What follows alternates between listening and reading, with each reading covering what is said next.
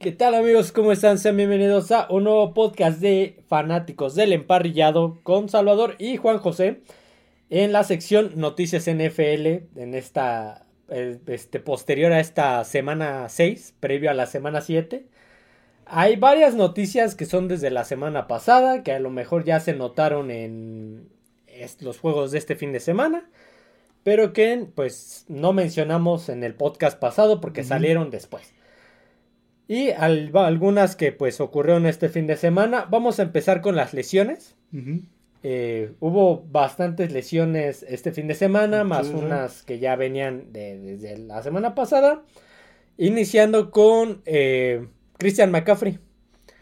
Christian McCaffrey saldría del partido del encuentro entre San Francisco 49ers y Cleveland Browns debido a una lesión de oblicuos, que es del los músculos y, costillas, ajá. Costillas, los músculos que forman parte de la rotación del torso. Sí.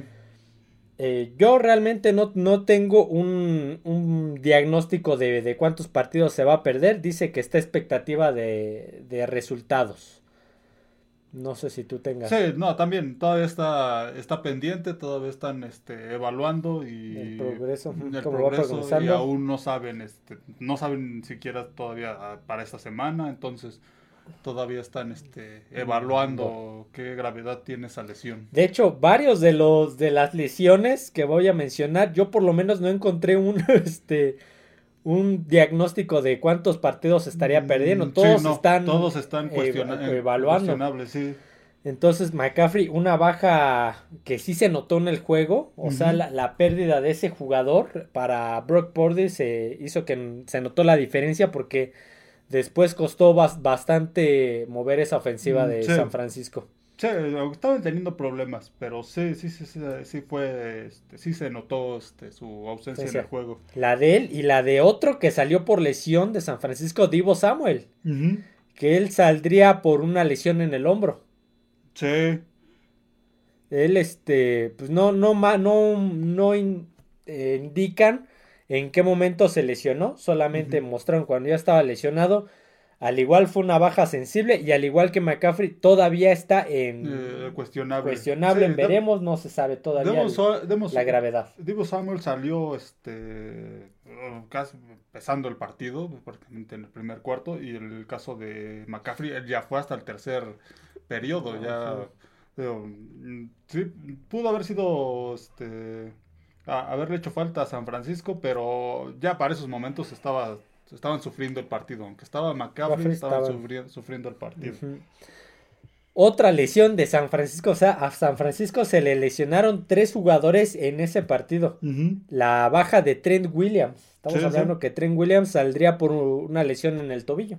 Sí, sí, sí. Otra, otra baja de ese juego. Igual también no se tiene todavía un, este, un resultado. Un reporte de qué gravedad tiene esa este, lesión. Pues realmente fueron tres bajas sensibles, como dijimos, aún así se les complicó el, bueno, se les complicó el partido. Sí. Pero imagínate, perder y aparte perder tres jugadores importantes, tu, tu tackle izquierdo, tu corredor y tu, y tu flex, tu, tu receptor que la puede hacer de corredor, está, complicado. Y si no están para el siguiente partido, no recuerdo contra quién más. Aquí tengo los ah, horarios. El siguiente de San Francisco. Aquí tengo los horarios. Van contra. O, a ver. Van contra Minnesota. Minnesota. Pues, veremos a ver qué tal le va a Minnesota. Dependiendo de si podrán estar estos tres jugadores para ese, ese enfrentamiento. O si requieren más, más días de, de incapacidad.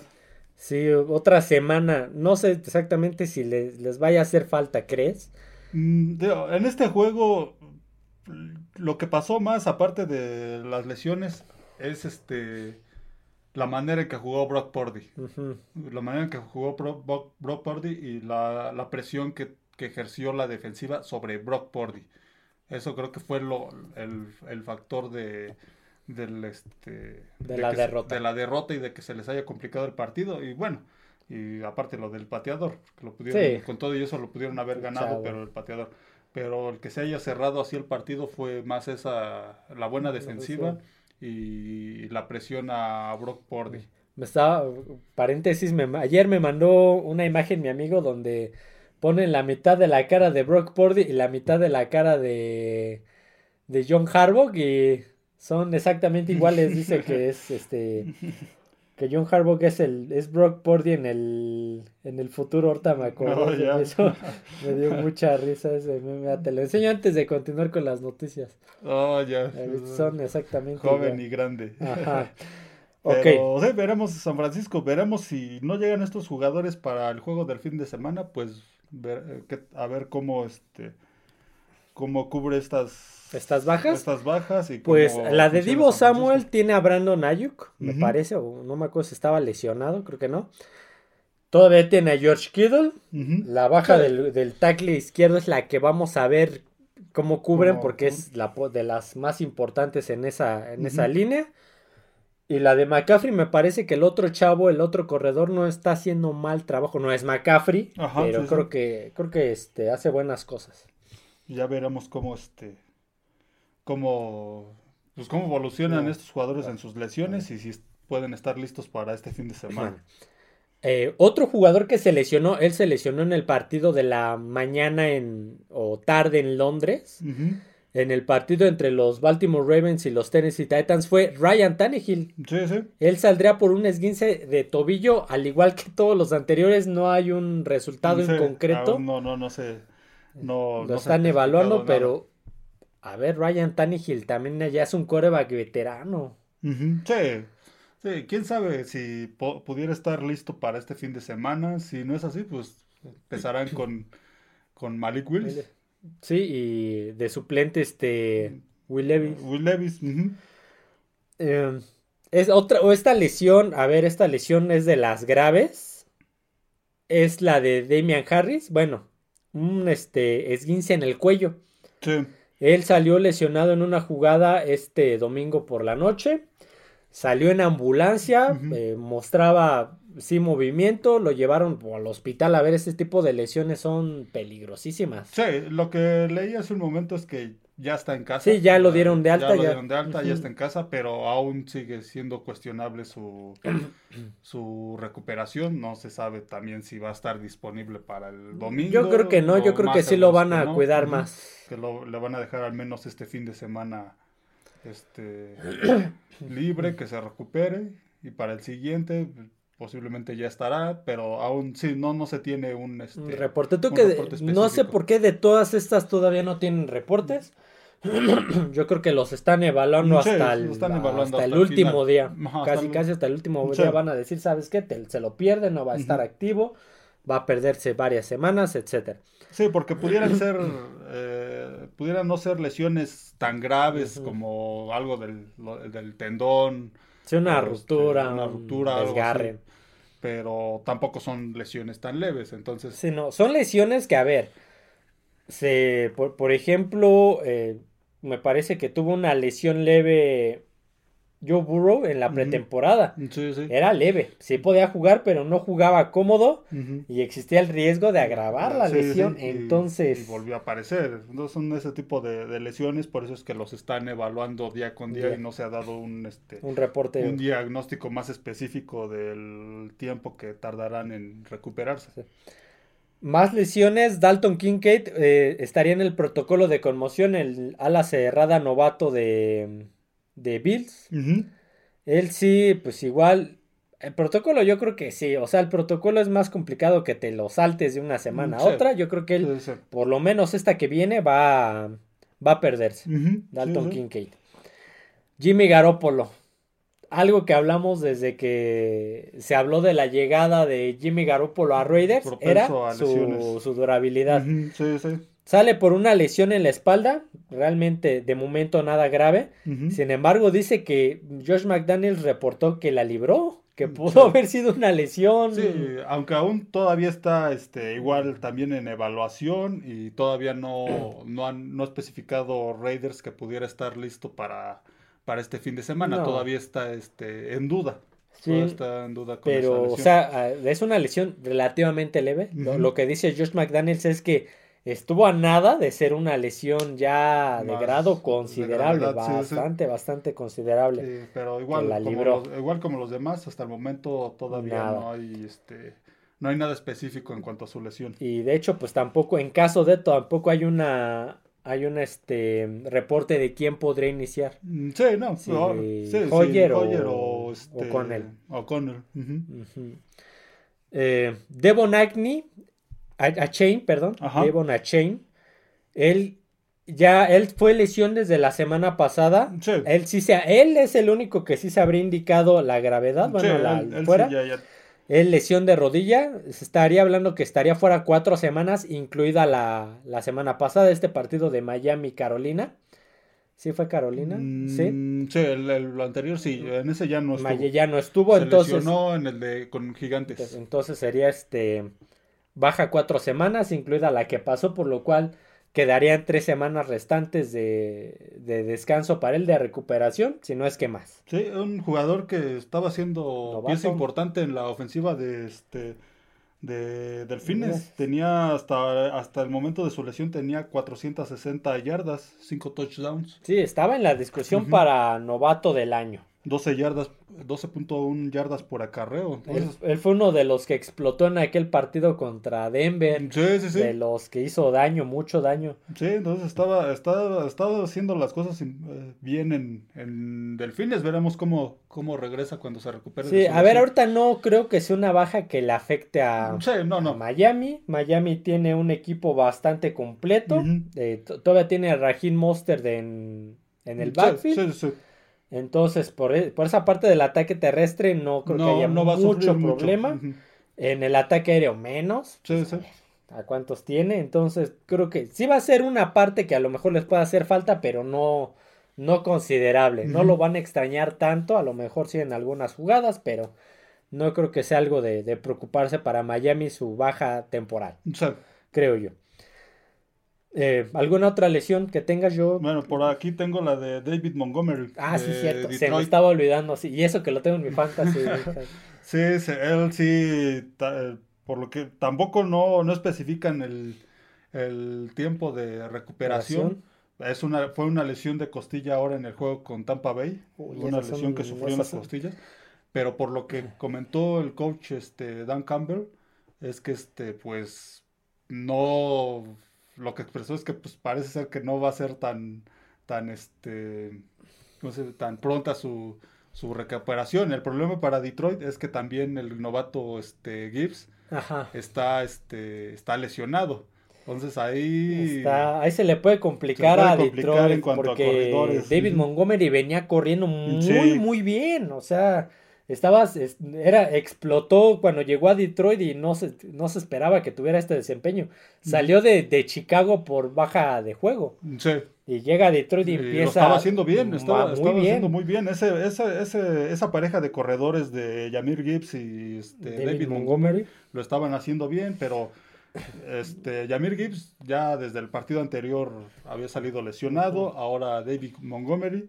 Ahorita pues quedaría solo Craig Reynolds como este, Corredor. el corredor principal. Puede vamos a ver cómo. Veremos cómo, cómo puede funcionar ese, este, el juego terrestre de Detroit sin esas este, dos piezas. O sea, lo de David Montgomery no se tiene aún un, un reporte de cuánto vaya a tardar, pero sí no, al parecer, por A- lo que a se ver, comentó, una- no a ser una- a corto plazo. Una lesión de costilla, si bien no es de gravedad, es bastante molesta. Sí, Es sí. muy molesta. A ver, yo tuve una, ya lo he platicado en algún podcast, yo alguna vez tuve una lesión menor en una costilla y respirar profundo me dolía. Sí, sí, sí. Reírme eh, a carcajadas me dolía. O sea, imagínate el dolor que, que va a sentir al correr, al estar agitado, le va a doler, al contacto va a doler por más que esté con protecciones. Es una baja que... Es, un- es una lesión que no es de gravedad, pero es muy molesta y Sí, merma el desempeño. sí, entonces, sí, sí va a ser baja varias no lo- semanas. sí, no, no lo veremos pronto. Pero También el mismo Dan Campbell expresaba lo mismo.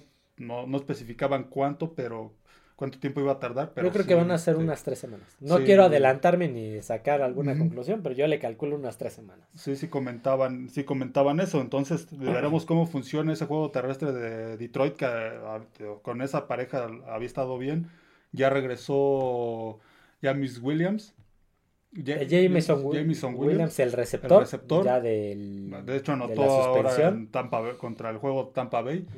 Ahí pues a lo mejor ahí pueden cargar el este. Déjame ver si está. No creo que esté disponible para, para agarrarlo en mi fantasy. Ajá. Puede, pueden cargar el juego en, el, en el ataque aéreo y no tanto en el terrestre. Donde decimos que, es que a ver, en el ataque aéreo tiene. Tiene a la porta. Tiene buenas este, armas. A Williams. A Moonra and Brown. Entonces. Sí, sí, sí. Entonces veremos, veremos esos Leones de Detroit y sobre todo la recuperación de David Montgomery y Jamir Gibbs, Gibbs perdón, cuánto, este, cuánto tardan en, regresar y cómo le afecta esto a, Detroit, que pues, lo viene haciendo bastante bien, 5-1 en la temporada. Entonces, el problema es que este fin de semana. Este, este, fin de este fin de semana va contra este contra los Cuervos de Baltimore. Un juego que puede ser complicado, sobre todo por la defensiva de Baltimore, que fue la que lo sostuvo en este último juego con Tennessee en Londres. Y otra baja, Justin Fields, dislocación de pulgar. Él sí se va a perder el juego de este fin de semana. Él sí está confirmado que este que no estará para el juego del fin de semana contra los Raiders. Entonces entrará Tyson Bagant, el novato Tyson Bagant. Uy, Bueno, ese Chicago. Bueno, venía haciéndolo bien Chicago y creo que pues sí, Justin Fields era... pieza fundamental para ese buen funcionamiento, bueno, entre comillas, de Chicago, el buen momento que había estado teniendo hasta ahora contra Minnesota. Bueno, salió en este juego con Minnesota, fue donde salió lesionado. Perdieron este juego, pero Justin Fields, digamos que se, ya se le habían se le había visto un poco de, este, de mejora, pero pues ahora se perderá al menos este, este fin de semana contra Raiders. se perderá este juego por dislocación de, del pulgar. Y pues, por, ahí eh, Baker Mayfield también habría sufrido alguna lesión en un dedo. Oh, sí. Baker Mayfield y Justin Herbert, pero en el izquierdo, en la mano izquierda, también habría sufrido alguna lesión de dedo. Mm, sí, sí, sí, lo de Baker Mayfield, este, sí, en la mano izquierda. Mano izquierda y Justin Field y Justin Fields.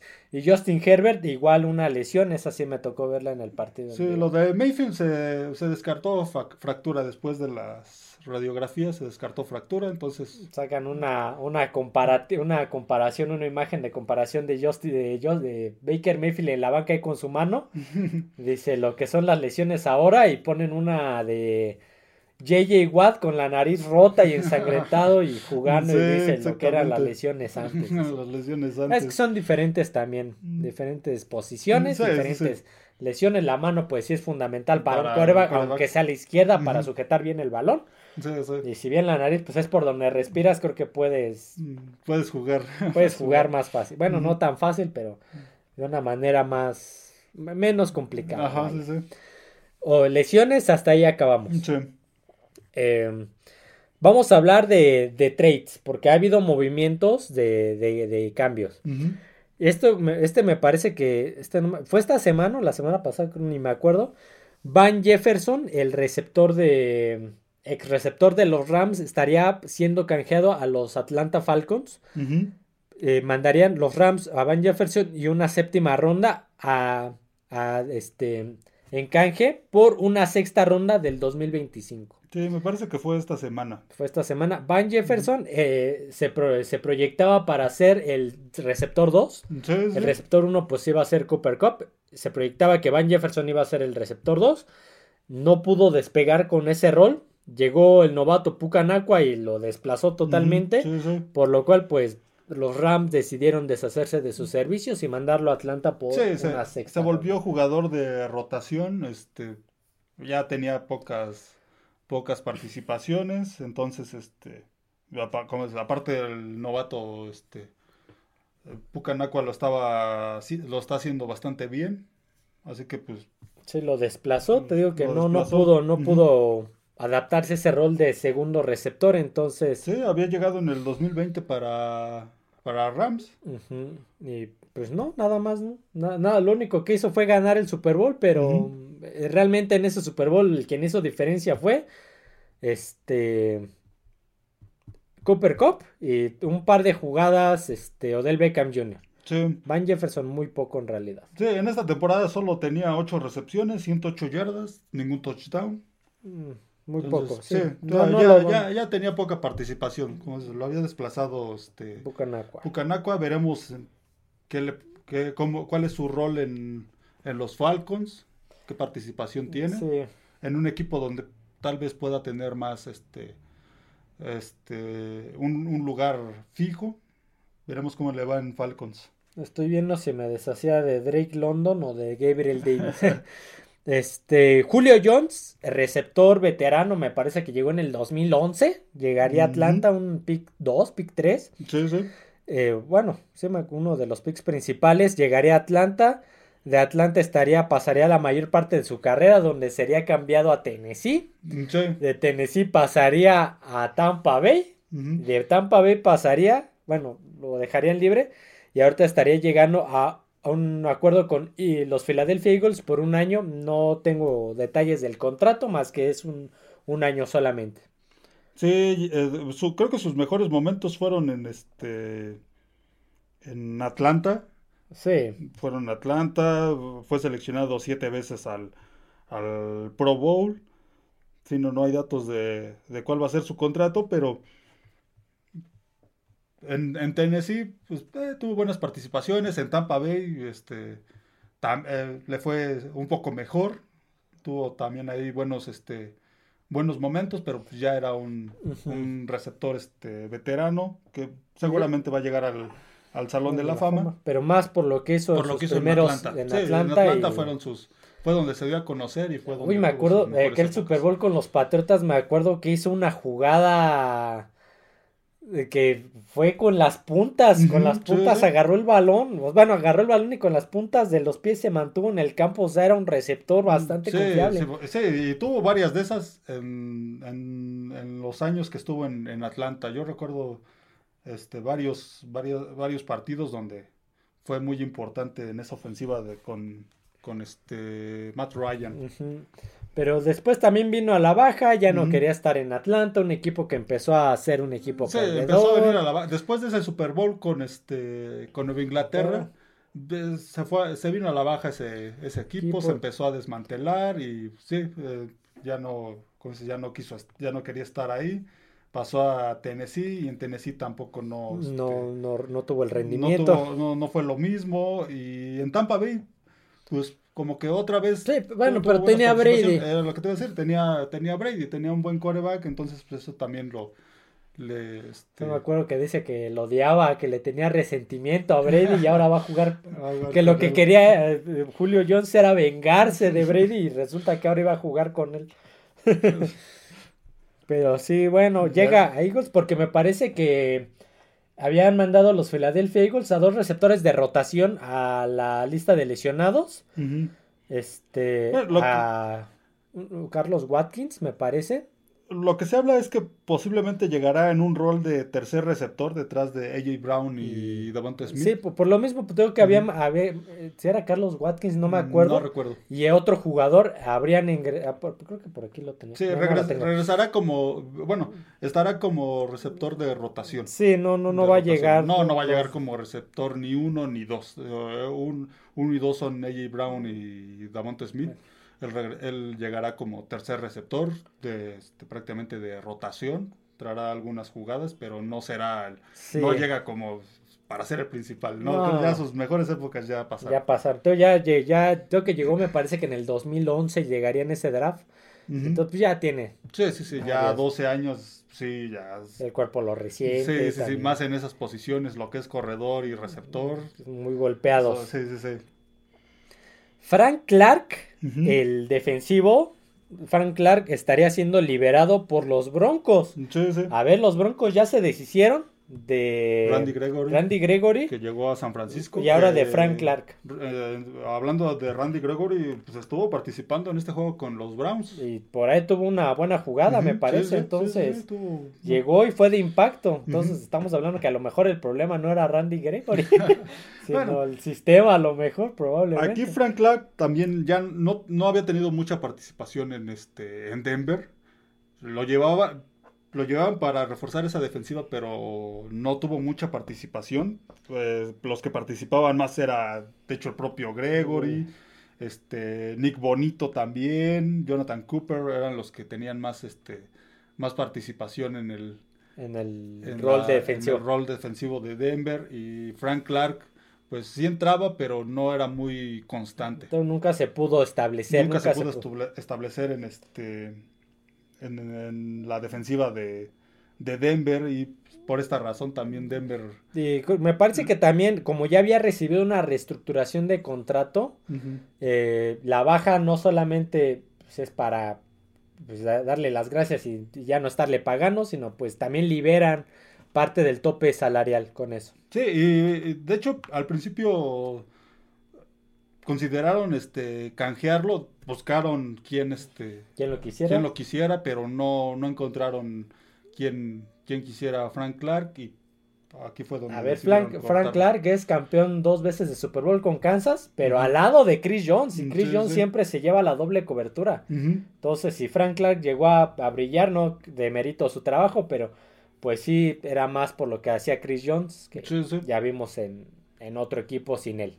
Sí, entonces, pues veremos si encuentra algún equipo eh, esta temporada o si no, tal vez hasta la siguiente Frank Clark. Fíjate, estoy, estaba, estaba checando y aquí es donde viene la noticia esta que te dije, que es una noticia que se me hace medio chafa, el reporte. Oh, ya.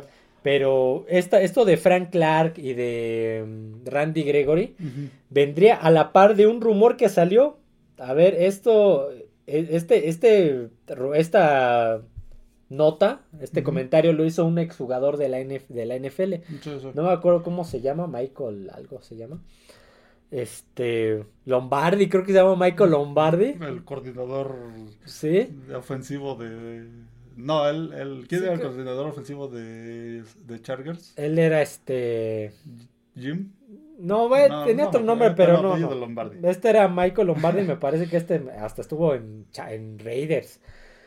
Este, salió a decir, me parece que dijo, bueno, yo leí esa nota que Russell Wilson no sería coreback de los Broncos en 2024 ya que se avecina una reestructuración completa. Por eso, o sea, por eso lo de Gregory, por eso lo de Clark. Y se, se, hablaría de, de, una salida de Russell Wilson para empezar un proyecto desde cero. Mira, lo de Randy Gregory y Frank Clark, pues tal vez sí vendría de la mano con eso. Sí, tal vez sí vendría de la mano con eso. Pero lo de Russell Wilson creo que es un poco más complicado. Por ya, lo que ya lo hemos hablado. Comentábamos ayer eh, sobre el, el contrato. el de Sean Payton, esa parte, lo del dinero, porque sí, el staff se paga aparte del tope salarial. Se, paga aparte, sí, no, no entra dentro del tope salarial. El tope salarial solo entra el, roster de cincuenta y tantos jugadores. 53. 53. No, el staff y todo lo administrativo, todo eso se paga aparte, ese es ya asunto del dueño. Aquí este, lo del jugador.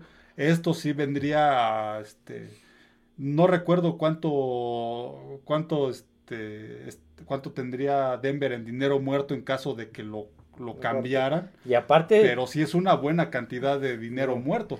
Y, y, aparte estaré estirando a la basura dos primeras rondas que diste por él. Sí, sí, exactamente. Entonces, es un eh, tiene contrato hasta Russell Wilson tiene contrato hasta 2026. Me parece. Pues que le, le dieron una. Lo reestructuraron. Lo reestructuraron. Entonces, este, sí, no, sería ahí muy complicado. Si quiere hacer una reconstrucción Denver. La tiene que hacer alrededor de él. La tiene que hacer alrededor de él porque, primero, ya perdieron este, selecciones.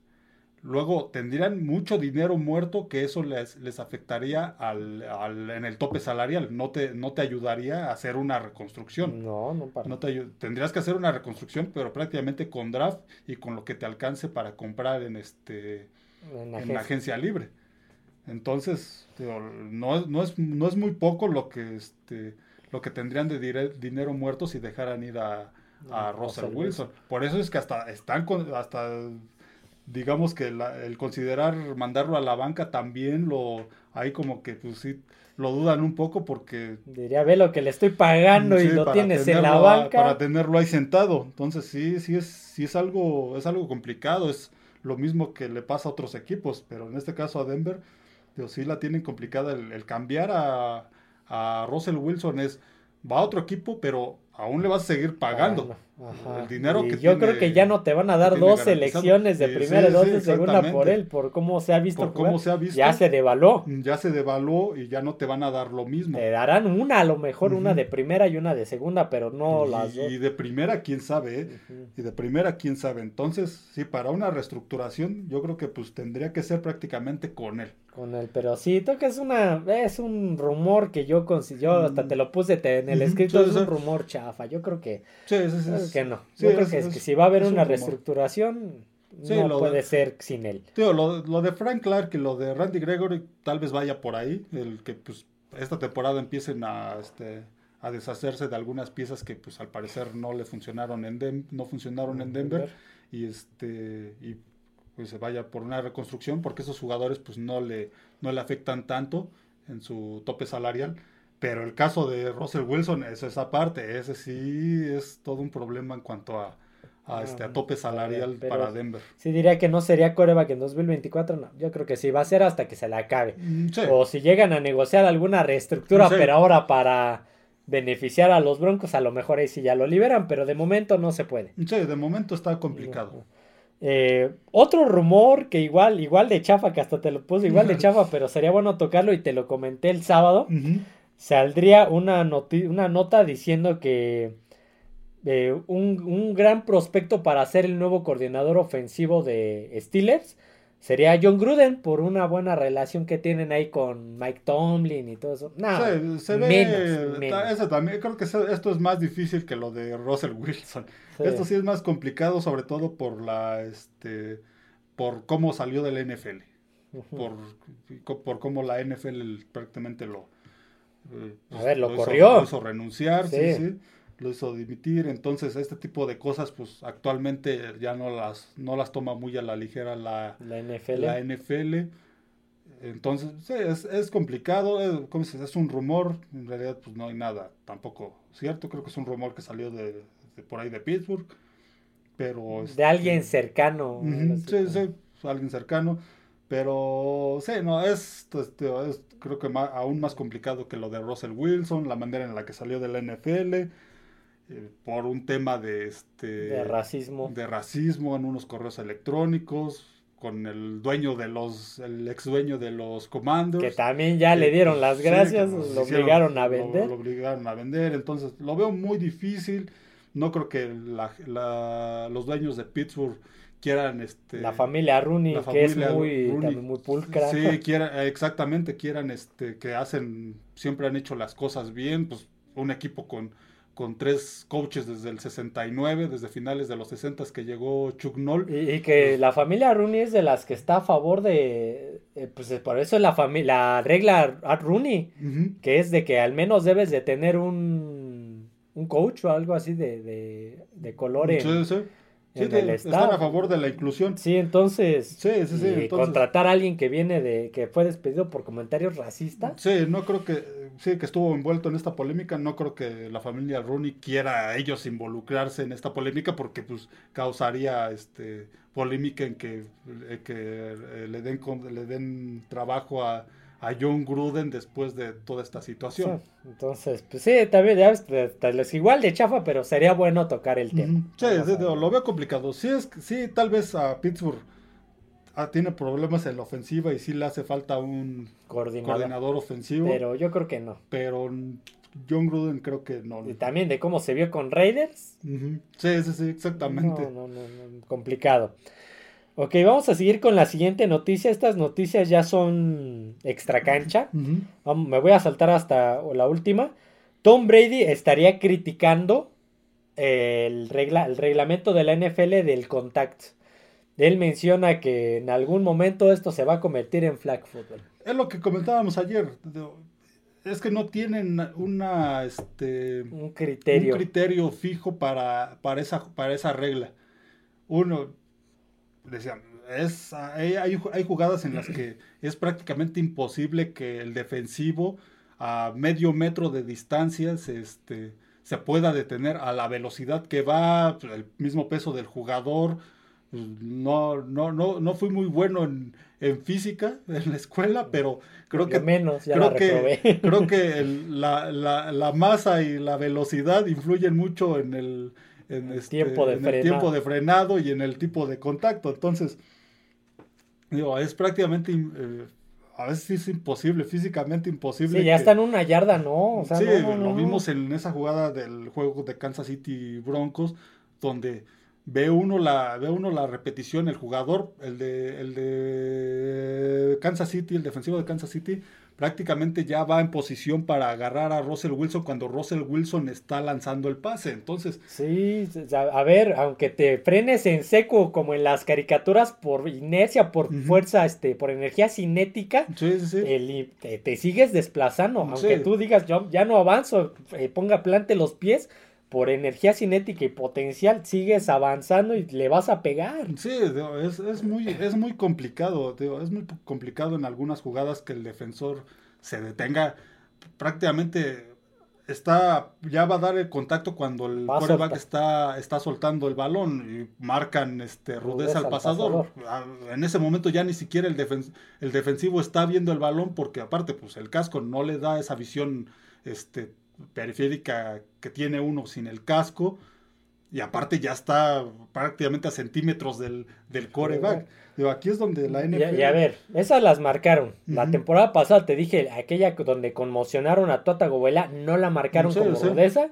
Hace un par de temporadas, en la temporada de novato de Mac Jones, en un juego contra Chargers, Búfalo, no me acuerdo, ya había, ya estaban silbado, ya estaban silbando, ya estaban los oficiales eh, acercándose el, el, defensivo todavía carga a Mac Jones y lo azota después de como 4 o 5 segundos de que habían silbado y no la marcaron. Entonces no hay un criterio. No hay un criterio. Cada, cada planilla tiene criterio diferente, marca de forma de forma diferente. Y no solamente eso, varias jugadas, pero estamos hablando de la rudeza. Pero en especial de esta de rudeza, mientras la NFL no, no marque un, un criterio específico para esta jugada, igual hasta en algún momento va a tener que poner de qué forma se puede taclear al, al, este, al coreback.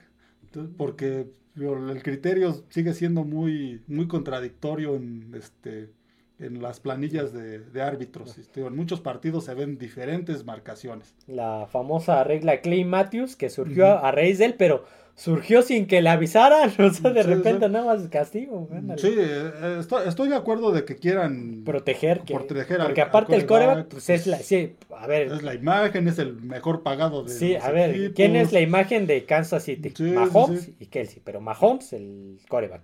¿Quién es la imagen de Buffalo? Josh Allen. ¿Quién es la imagen de este de, Jets, aunque ahorita no esté? Pues, Aaron Rodgers, en teoría. ¿No? Entonces, ¿quién es la imagen de Filadelfia? Jalen Hurts. Sí, sí, sí, de Chargers y todo. Sí, entonces, sí, estoy de acuerdo que quieran proteger este, a los jugadores, pero también tienen que establecer un criterio fijo de cómo, de, de pues, qué deben de marcar los árbitros. En algunos partidos vemos unas que, que son muy evidentes y no marcan, en otros vemos unas donde pues prácticamente hasta los comentarios te dicen eso no eso no fue falta eso no, no, era de pañuelo exactamente donde ya está a centímetros y pues, el defensivo a centímetros ya ya no alcanza a ver cómo está lanzando el jugador. O si ya se deshizo. Si ya se deshizo o si no se deshizo obviamente no se puede detener por la velocidad, físicamente es imposible. Y aparte hacer un giro en el aire y soltar en el tipo Matrix, pues, también en, el partido Dallas Chargers yo vi varias eh, jugadas donde los defensivos tuvieron la oportunidad de taclear bien a, a Dak Prescott y se les escapaba. Pero yo creo que no lo querían impactar porque les tenían más miedo, de yo creo es mi, impresión, de una rudeza al pasador. Que lo querían más como abrazar y tirarlo que darle el golpe directo porque era iba a ser rudeza. Y por eso se les escapaba y les extendía la jugada, se las completaba. Por ahí, por ahí escuché en algunas de las transmisiones este fin de semana que decían que actualmente ya es muy difícil ser defensivo. Sí, muy, muy complicado. No nada más eh, liniero, no nada más frontal, sino hasta esquinero. Esquinero, muchas de las reglas este, limitan mucho a los, este, a los, defensivos y benefician a mi parecer, benefician demasiado a las ofensivas. Digo, esta que de la rudeza al pasador, donde pues so- ah, siempre hay diferentes criterios de los árbitros. La mis- eh, lo mismo ocurre en las interferencias de pase, lo vimos en el juego de Búfalo contra Gigantes. Entonces, bueno, tanto a la ofensiva como a la defensiva, pero más a la defensiva. Sí, se fijan más en lo que se, hace. fi- se fijan más en lo que hace el, este, el defensivo. Por lo regular, siempre eh, en un partido es muy raro ver una interferencia a la ofensiva. Muy-. No no Llega a ver, común. pero- Llega a ver, pero no es muy común. Es más común la interferencia de... Y luego también defensiva. es unas Eso, eso no era Sí, sí, sí, interferencia, o sea, no lo agarró, ni No siquiera lo empujó. Exactamente, nada más porque lo, lo- lo tocó con la palma, ya lo consideran, ah, ah, es aquí viene también el criterio, lo, tocan con la palma y ya lo consideran interferencia. ya hubo una modificación donde era revisable y aún así siendo revisable, no se ponían de acuerdo, llegaban a lo mismo y mejor la quitaron. Sí, y hay, y hay momentos en que hasta el mismo defensivo lo, lo toca con la palma y a lo mejor conserva la palma a unos metros simplemente para este tener referencia. Ni siquiera lo va empujando, ni siquiera Sí, porque luego van volteando a ver el balón y... Nada más ponen la palma como referencia, pero sin interferir en el movimiento del jugador y lo marcan como este como interferencia de pase, Sí, simplemente y más, más si se lanza el receptor para tratar de agarrar el balón, pues tú lo ves en tiempo real y dice, no, ahí lo empujó. Y no, sí. el receptor se aventó para intentar agarrarlo y el, el otro iba con la mano nada más. Y otras peores, y otras peores es cuando ni siquiera el pase es atrapable y aún así marcan, Marcan. interferencia de pase. Desde el pase pasó a 5 metros de alto y marcan interferencia Es- de es pase solo porque iba en esa, en esa dirección. Entonces, aquí, híjole, tío, sí, muy difícil, muy pero sí Tom Brady salió a decir ser, eso. Ser defensivo y pues qué bueno que lo diga Tom Brady, a ver si la NFL le pone atención y trata de... Porque ahora ve también el juego diferente, ahora lo ve como lo ve desde de- como Sí, aficionado. ya lo ve como aficionado. ya pues lo ve diferente, entonces pues sí, ya y, nota y- diferente. y muchos que hemos visto la NFL desde hace mucho tiempo, pues también hemos, hemos notado este, Estos este cambios. cambio. Sí, digo, las defensivas ya no pueden jugar igual porque pues ya no saben qué, qué les van a marcar y qué no. Ahorita el defensivo este, el asesino de redes, ¿cómo se llama? Ah, este... eh, Romanowski. no, el asesino. Ah, este, ya, este, Jack, Tatum. Jack Jack Tatum. Ya estaría suspendido tres años por, Sí, exactamente. por este tipo de jugada. Sí, sí. Vamos a seguir con las noticias. Eh, Patrick Mahomes y Travis Kelsey se unirían a un grupo de inversionistas que le van a meter dinero a la escudería Alpine de la Fórmula 1. Sí, un grupo de inversionistas donde participan otros deportistas. Tú me mencionabas Este, algunos nombres. Juan Mata, este, Rory mm, McElroy. McElroy estaría, bueno, ya en algún momento ya estuvo este Ryan Reynolds. Sí, sí, ves que de hecho pues, es accionista en un equipo de, si no me equivoco, de tercera división de Inglaterra en el West Ham. Ajá, por aquí tengo a los demás. Están este Anthony Joshua. Ajá, el boxeador. Travis Kelsey, Patrick Mahomes, Alexander Arnold y Juan Mata. Sí, e- es un grupo de inversionistas que este, pues, va a participar, creo que con doscientos y tantos millones de dólares. Una parte de, este, de las acciones de este equipo, este, y pues estarán involucrados ahí en la Fórmula 1 Travis Kelsey y Patrick Mahomes. Mahomes. Ya, como te decía, igual y los veremos ahí en los grandes premios ahora en, este, San Antonio y Las en- Vegas. En Estados Unidos, pues por ahí andarán en los... En, los, En, el- una de esas hasta en el de. México, ¿eh? No, Ah. porque es domingo y juegan. Sí, sí, Sí, no, pero pues igual en los otros, bueno, quién sabe, pues, Por son horario. Los fines, de- son los fines de semana, sí, y es por horario a lo mejor y no, no pudieran estar, pero pues a lo mejor a los, en alguno podrán, este, En algún previo. llegar en las calificaciones. Sí, complicado, premio. ¿eh? Porque pues Travis Kelsey anda saliendo con Taylor Swift y por eso hablaba de que Taylor Swift andaba quedando hace algún tiempo con este Fernando Alonso, el corredor de, de, Mac- de, este Aston Martin. Entonces pues, se los, va a encontrar Alex.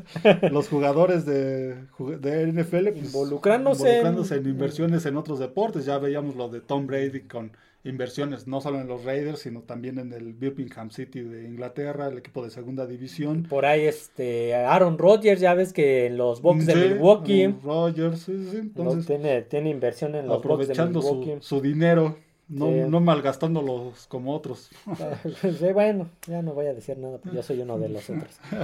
Este, pues sí, estaría, estaría eh, ahí en la, la Fórmula 1. Sí, sí. Eh, siguiente noticia. A ver, pero ya me estoy perdiendo. Ah, bueno, habría, eh, no sé por cuál de las dos empezar. Yo creo que voy a empezar con esta noticia trágica para no cerrar trágicamente.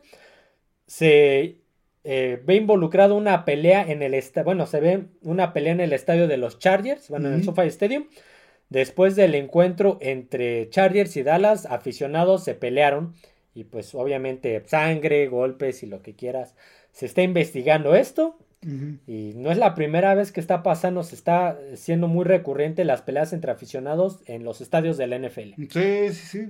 Tío, me, me sorprende que tal vez en el pasado ocurría, pero no se sabía porque, pues, No había No había teléfonos para teléfonos grabar y para ahorita grabar. se sube ahorita ya, sí, ahorita ya todo se graba, ya cualquier persona te, te graba, ya el teléfono prácticamente es este, ya es una cámara y te- Sí, ya, ya es un accesorio fundamental, indispensable en el día a día para documentar muchas cosas que antes Sí, no podías. Sí, antes no se podían, ahora pues tío, ya todo se graba y pues, te están empezando a surgir estas situaciones que pues sí es un poco, este, sí, es- bueno, no un poco, bastante lamentable que, que ocurra en un estadio de, de fútbol Fútbol americano y es sorpresivo que ocurra en un estadio, un estadio de Estados Unidos, pero pues aquí la No. NFL también... Estamos hablando de este. Me parece que en el Chargers Raiders también hubo una pelea. En el Delfines El eh, Patriotas, ya ves que hasta falleció el, la persona a la que golpearon. Falleció Sí, entonces. entonces aquí la NFL tan- tendría que empezar a En el poner- partido, en uno de México, que fue en el Levi's Stadium, ya ves sí, que sí. hasta navajearon a un, era de fútbol, pero hasta navajearon a alguien, por lo que indica que entró con un arma punzocortante. Entonces aquí la NFL tendría que poner atención porque pues son instalaciones de la NFL, no es en la calle, son instalaciones de este de la NFL, tendrían que reforzar la, este, La seguridad. seguridad. A ver, porque no creo que pase, pero ya vivimos una tragedia aquí en México, en el sí, sí. estadio de la corregidora, que se salió de control. Hubo muertos, hubo desastre, hubo caos y Sí, no, no creo que llegue No, a esa, no creo que llegue, a esa- a pero- esa altura, pero sí, de- sí es algo que al menos no me había tocado escuchar tan que fuera tan recurrente en estadios de la NFL y en estadios, estadios de Estados Sí. Unidos y pues ya, ya ver, o sea, ay, tú vas a un partido, o sea, estás sí, lleno, pierda o gane tu equipo, no pasa o nada. sea, no pasa nada y creo que dejas de disfrutar el asistir a un estadio después de esto. Y Yo te decía, yo te decía en una, en algo particular cuando pasó lo de la corregidora, pues yo le voy al Toluca aquí en México, casi no voy a los partidos, al estadio, pero después de lo que pasó en el Corregidora me entró miedo de regresar al estadio del Toluca. Y no hace mucho también hubo por ahí un pleito. Sí, sí, sigue Entonces- habiendo pleitos fuera de dices- los estadios. Aquí en México sigue habiendo. Sí, entonces dices, en Estados Unidos la afición dices, es que ya no quiero ir otra vez al, al estadio porque ve lo que pasa. Sí, aquí en México, aunque haya seguridad, aunque haya reforzado la seguridad adentro del estadio, fuera sigue, Sí. sigue ocurriendo. No, pero, eso fue dentro del estadio también. pero en Estados Unidos, este, pues, sí, Sí, este, dejas de disfrutar el, el partido asistiendo a un estadio porque ya no sabes. Sí, aparte, a veces ya es al calor de las, de, de las cervezas, ya Sí, también. hay gente que pues no se, no se, no se controla ya teniendo unas cervezas encima y también, este, ah, también se, se descontrolan. No es justificación ni para nada, Pero pero sí. es algo que debe de también ahí verificar la, la NFL, que pues, eh, a, a lo mejor este, reforzar la, la seguridad en los estadios. O las, O este, este- ¿cómo se llama? Eh, eh, las, este, las sanciones. Mm, Las sanciones, sí, exactamente, las sanciones, este, no solo tener a, este, al personal de seguridad viendo, que pues lo vemos en los partidos que están ahí, este, ah, los hay pasillos. y hasta en el campo que están volteando hacia, el- hacia, el- hacia las tribunas, ni siquiera están volteando hacia el campo, están volteando hacia las las tribunas. que hay unos en los pasillos. En los pasillos, igual poner cámaras que estén vigilando este, exclusivamente las tribunas para identificar a, las personas. Seguramente los van a identificar. pues en el video se ven claramente. seguramente los van a identificar y va a haber alguna, alguna sanción, pero creo que... hasta eso, pues ya los teléfonos graban en alta calidad, entonces ya alcanzas a ver los detalles del rostro. Sí, seguramente los van a identificar y pues va a haber alguna sanción, pero sí es algo donde la NFL tendría que poner mucha atención. Vamos a quedarnos con el SoFi Stadium. Estamos hablando y ya, ya, ya estuve investigando, no sé si tú lo investigaste. Esta noticia eh, recién salió. Se está hablando que el SoFi Stadium podría quedar fuera del Mundial del 2026. Sí, ¿Es 2026? Ah, eh, sí. al menos lo que yo investigué en todos los lugares que investigué eh, pues la única fuente es el periodista John, Sutcliffe. Que, a ver, bueno, es que John Sutcliffe también no es. no, es un improvisado, él tiene contacto con muchas personas y conoce a muchas personas del deporte. Sí, sí, sí, sí, es el corresponsal, para quien no lo conozca, es el corresponsal de campo de ESPN, e en los Monday Night Football. Y conoce a muchísimos. Conoce, conoce a mucha gente, este, tiene muchos contactos en Estados Unidos, este, pues, lleva muchos años en este, en este negocio y él fue el que durante la transmisión del, partido de Chargers Dallas comentó esto del SoFi, que se celebraba ahí ese partido en el SoFi Stadium de Los Ángeles, que el estadio, este, el estadio, pues posiblemente, eh, que próximamente la organización anunciaría que este, dejaría de ser sede porque no cumple las reglas de terreno de, que requiere la FIFA para, una Copa Mundial. ¿A qué, ¿A qué se refiere con reglas de terreno? Sí, se puede eh, dibujar un campo de fútbol porque ha habido partidos de fútbol, haya jugado la selección mexicana y otros equipos, se ha jugado Copa de Oro y otros equipos, pero las especificaciones para alrededor del campo, el terreno alrededor del campo, ya no son las mismas. Tendría que.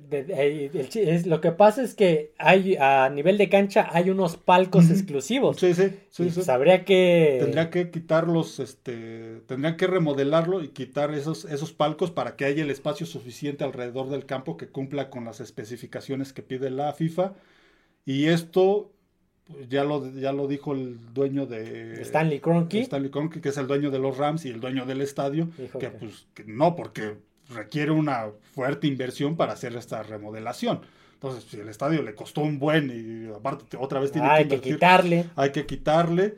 Dice, no, no, no, no. Entonces, este, aparte, pues son palcos que ya están vendidos, ya, ya, tienen, ya tienen vendidos, que también pues no son tan baratos. esos a nivel de campo son, cuestan un buen dinero. Entonces, Stanley Kroenke dijo que pues, no está interesado en quitar sus, este, en quitar esos palcos y entonces, por esa razón es que este estadio dejaría de ser sede del, mundial, porque pues no cumple las especificaciones, pero de Sí, podría, todavía no hay nada en concreto, pero sí es Sí, lo que dijo el, periodista John Sutcliffe es que este pues próximamente la organización daría un comunicado al, respecto de, este tema. De este tema.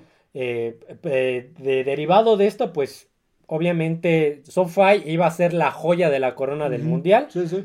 Se hablaba de que ahí se iba a jugar la final, posiblemente apertura. Sí, sí. Entonces se habla de que ahora el Azteca podría llevarse la inauguración. Sí, sí. Y en una de esas a Jerry Jones se le hace y la final se la podría llevar AT&T. Sí, está entre AT&T y el MetLife de Nueva York. Pero yo creo que ya, si quedando fuera SoFi, yo creo que Jerry Jones va a meter mano para hacer lo posible y llevarse. Sí, sí, sí. Pero sí se habla de estos son todavía cosas que no están concretas, pero son, a ver, como te digo, John Sutcliffe no es un improvisado. o sea, si, si yo le... Hay periodistas a los cuales yo les puedo creer. Adam Schefter, John Sutcliffe y por ahí, este...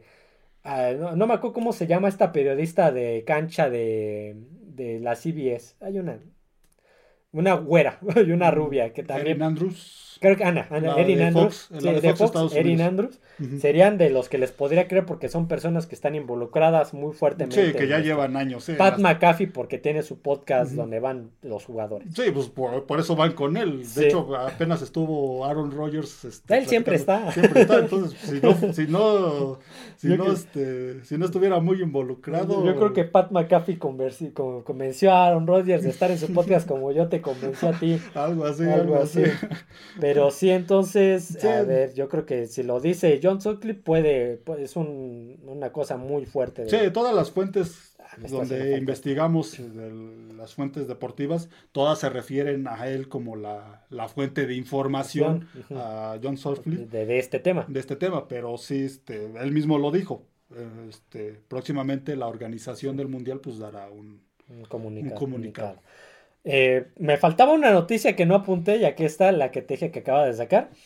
Este Roger Goodell, el comisionado de la. NFL, estaría renovando su contrato hasta el 2027. Sí, ya lo veremos en los drafts hasta el 2027, lo seguirán abucheando nadie lo quiere, no sé por qué. Bueno, nadie lo quiere. Este, Porque es más memorable su sillón de aquel draft en pandemia, que ya ves que lo hizo desde su sótano con su sí, sillón. Es más memorable el sillón que, que Roger Goodell. Exactamente. Eh, creo que en esa misma conferencia de prensa, este, anunció, bueno, comentó, no anunció, comentó que este, estaría considerando la NFL llevar un Super Bowl a, a Londres. Sí, cierto, sí, cierto. Está- estarían Sí, consider- estaba olvidando ese tema. estarían considerando, mm, no, no, no hay una fecha específica, simplemente lo- sí, lo ahorita, ahorita por lo menos ya hay hasta el 2027, 28 estadios para la NFL. Sí, sí, sí. Para Sí, Super Bowl. Sí, sobre todo porque han ido aumentando los juegos en Europa. Han ido aumentando los juegos en Europa y tienen intención de, de, este, de llevar juegos a otros países de Europa, este, España creo que sonaba por ahí. Entonces, este, Sí, pero Super Bowl sí, sí, yo leí eso y pues a ver, te decían es que por, por algo Londres tiene tres juegos internacionales Sí. porque el ingreso que, que percibe, que genera es muchísimo. Sí, aparte de los estadios donde los lleva, pues son estadios nuevos. El estadio del Tottenham es un estadio que tiene pocos años que lo como inauguraron y es, cuatro, yo es- creo. sí, es muy, es muy moderno. El estadio de Wembley también tiene poco más de años, pero prácticamente lo, lo levantaron de cero. tecnológico también. Sí, lo levantaron de cero, lo modernizaron y pues está apto para este para para que se juegue ahí un Super Bowl. Son, son estadios, este, en Europa, la UEFA, la, la Federación de Fútbol de Europa, los tiene considerados como estadios de cinco estrellas, estadios donde pues, se juegan finales de Champions, Sí, de. Champions League. Entonces, este, para un Super Bowl, pues no estarían, es- no estarían nada mal, pero digo, sigue siendo la NFL lo, lo, lo- sí, lo tiene en consideración, pero aún no, no, no, no tiene una fecha específica ni, ni nada, simplemente lo comentó como, como que lo están considerando. Yo creo que como- sería en el 2030 adelante. Sí, por cómo está creciendo este, la NFL en, en Europa. Ok, vamos a cerrar el podcast, pero ya está acabando la batería de, la computadora. Antes de que se acabe. Con el calendario de la semana 7. Ahora sí no voy a cometer el error. Ahora sí, de momento no hay partido en Europa, no están los de Alemania. Creo que ya la siguiente, eh, creo que a partir de la 8 o 9 ya empiezan otra vez. Calendario de la semana 7. in- eh, inauguramos esta semana 7 con el partido de este, Jacksonville Jaguars visitando el Superdomo de los Santos de Nueva Orleans. Jueves a las 6 y cuarto de la noche por Fox Sport, Amazon Prime y como todo, como siempre, todos los partidos están por DAZN, por Sí, sí. este NFL Game Pass. Jacksonville Jaguars enfrentando a Nueva Orleans. Orleans. Jueves, 6 y cuarto, Fox Sports. De ahí nos vamos al domingo. Por Fox Sports 1 y Amazon Prime a las 11 de la mañana estarían enfrentando los Detroit Lions a los Baltimore Ravens en M&T Bank Stadium. Habría que ver este cómo le va a los Sí, Lions con los estas Lions. bajas. Han estado jugando bien, pero con estas dos bajas de Yamir Gibbs, que no, no vi si ya iba a estar para este juego porque él era lesión de la corva. Y, Y lo, de bueno, lo David que- Montgomery. que pues él seguramente sí no va a estar para este juego. Este, veremos cómo les va contra Ravens, un juego que pinta muy interesante porque Ravens tiene buena defensiva y viene de ganar contra Tennessee. Sí.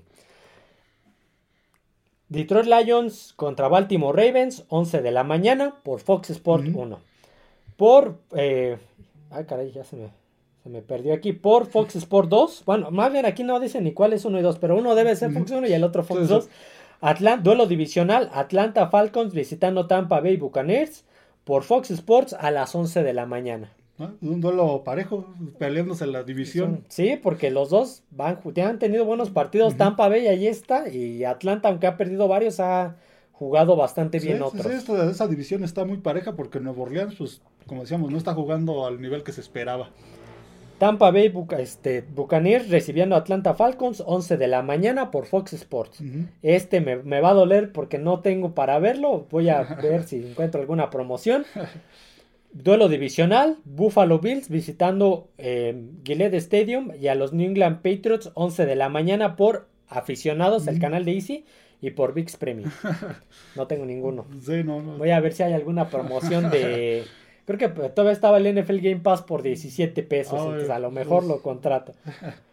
Este, Buffalo Bills contra New England Patriots 11 de la mañana por Easy, mm. aficionados. Ahí ya no sabemos si son este si van a ser los Bills de contra Miami o los Bills contra Gigantes. A ver cómo a ver cómo llegan esos Bills a, a, este juego. De ahí nos brincamos a los partidos de la tarde. A las 2.25 de la tarde por Fox Sports, Green Bay Packers visitando Denver Broncos en la milla alta. Un juego de equipos que no andan muy bien. Sí, que andan cojeando. Green Bay Packers visitando Denver Broncos, 2.25 de la tarde, Fox Sports. Siguiente duelo, duelo divisional. 2.25 de la tarde por Fox Sports, Los Ángeles Chargers que vienen de una derrota enfrentando a los Kansas City Chiefs que si bien vienen de una victoria ha sido, han sido victorias apretadas y dolorosas. Sí, aparte es un duelo divisional, entonces va a estar va a estar cerrado. Y es en Arrowhead. Sí, sí. Los Ángeles Rams visitando Kansas City Chiefs, 2.25 de la tarde por Fox Sports. Por Canal 5 a las 2.5 de la tarde, Pittsburgh Steelers visitando Los Ángeles Rams. juego, juego interesante. Rams ha perdido algunos juegos, pero este, está jugando mejor de lo que se esperaba. Está jugando mejor de lo que se esperaba y va contra un equipo que su ofensiva, pues no es lo mejor que tienen. Lo mejor que tienen es su defensiva, el equipo de Pittsburgh. Por ahí alguien contrató un, un, ¿cómo se llama? Un letrero de esos grandotes, se me acaba de olvidar el nombre de cómo se llaman, de los que están al lado de las carreteras. Mm. Mm, de, contrató uno de esos grandotes. Un espectacular. Un espectacular contrató para decir que deberían de despedir al coordinador ofensivo. Alguien contrató Fire, coordinador ofensivo, no sé qué. Pero este, va a ser un juego, un juego interesante ese de Rams Pittsburgh. Pittsburgh Steelers visitando a Los Ángeles Rams, 2.5 de la tarde, Canal 5. De ahí nos brincamos al, este, al juego de domingo por la noche. El domingo por la noche, Sunday Night Football este, Miami Dolphins enfrentando a los Philadelphia Eagles. Yo esperaba que hasta este momento se pelearan el invicto, pero Eagles lo acaba de perder y Miami lo perdió hace dos semanas. Domingo, Sunday Night Football, este, Miami Dolphins enfrentando a Philadelphia Eagles 6.20 de la tarde por ESPN y Star Plus. Pues, aún así sigue siendo un juego que llama mucho la atención. Claro, por supuesto. Y ver, ver a Filadelfia, ver si puede jugar mejor de lo que jugó contra Jets, sobre, sobre todo Jalen Hurts y la ofensiva. A ver si puede recuperarse de esa, de esa, derrota. Y cerramos la semana 7 con un duelo de la NFC. Monday Night Football, San Francisco 49ers, otro que viene de perder el invicto, contra este, Minnesota Vikings que está sin Justin Jefferson y San Francisco, pues habrá que ver qué pasa con estos jugadores que ya mencionamos. Samuel, con McCaffrey, con Trent Williams. Lunes, bueno, Monday Night Football, 6 y cuarto de la tarde por ESPN y Star Plus. Sí, aquí pues, el favorito parece ser San Francisco. Sigue siendo San Francisco. Pero bueno, veremos qué pasa con estas bajas que tienen hasta el momento y veremos cómo se planta Minnesota. Como decíamos, creo que van a ver una y otra vez el juego defensivo de Cleveland y pues van a tratar de hacer lo mismo que, hizo, Cleveland. A ver, para los fanáticos de Raiders, Chicago, este, Browns, Colts, los que no tienen Easy como yo, de Buffalo, Pats, Washington, Gigantes, Arizona, Seattle, este, lo, para los que son fanáticos de estos equipos, verifiquen si hay promoción de NFL Game Pass en Dazón. Yo venía de una semana gratis, había visto que había, había una semana por 17 pesos. Si ustedes son fans, sobre todo tú de los Raiders, Y yo de los Pats, si, si quieren ver su partido, verifiquen si está la semana a 17 pesos. Chequen. A veces hay estas promociones, verifiquen, créanme que vale mucho la pena, aunque sea una semana a 17 pesos, ves este partido y puedes pues ver a lo mejor otros. Sí, pueden ver, si, si, no transmiten al equipo al que, al que le van, pues lo pueden ver en esta Chequen estas promociones, yo he vivido de promociones no solamente de Game Pass, de Xbox, de, este, de Amazon Prime, de, he vivido de muchas promociones durante muchos años, entonces chequen, verifiquen, yo lo voy a hacer. Así que bueno, hasta aquí el podcast del día de hoy. Espero les haya gustado. Noticias NFL de la semana 6. Ya vamos a iniciar la semana 7. No olviden suscribirse al canal, darle like al podcast, escucharnos en todas las plataformas, YouTube, Amazon Music, Spotify y Apple Podcast. Seguirnos en redes sociales, Twitter X como F de Emparrillado y en TikTok como Fanáticos del Emparrillado. Así que bueno, eso sería todo amigos. Nos vemos. Adiós a todos.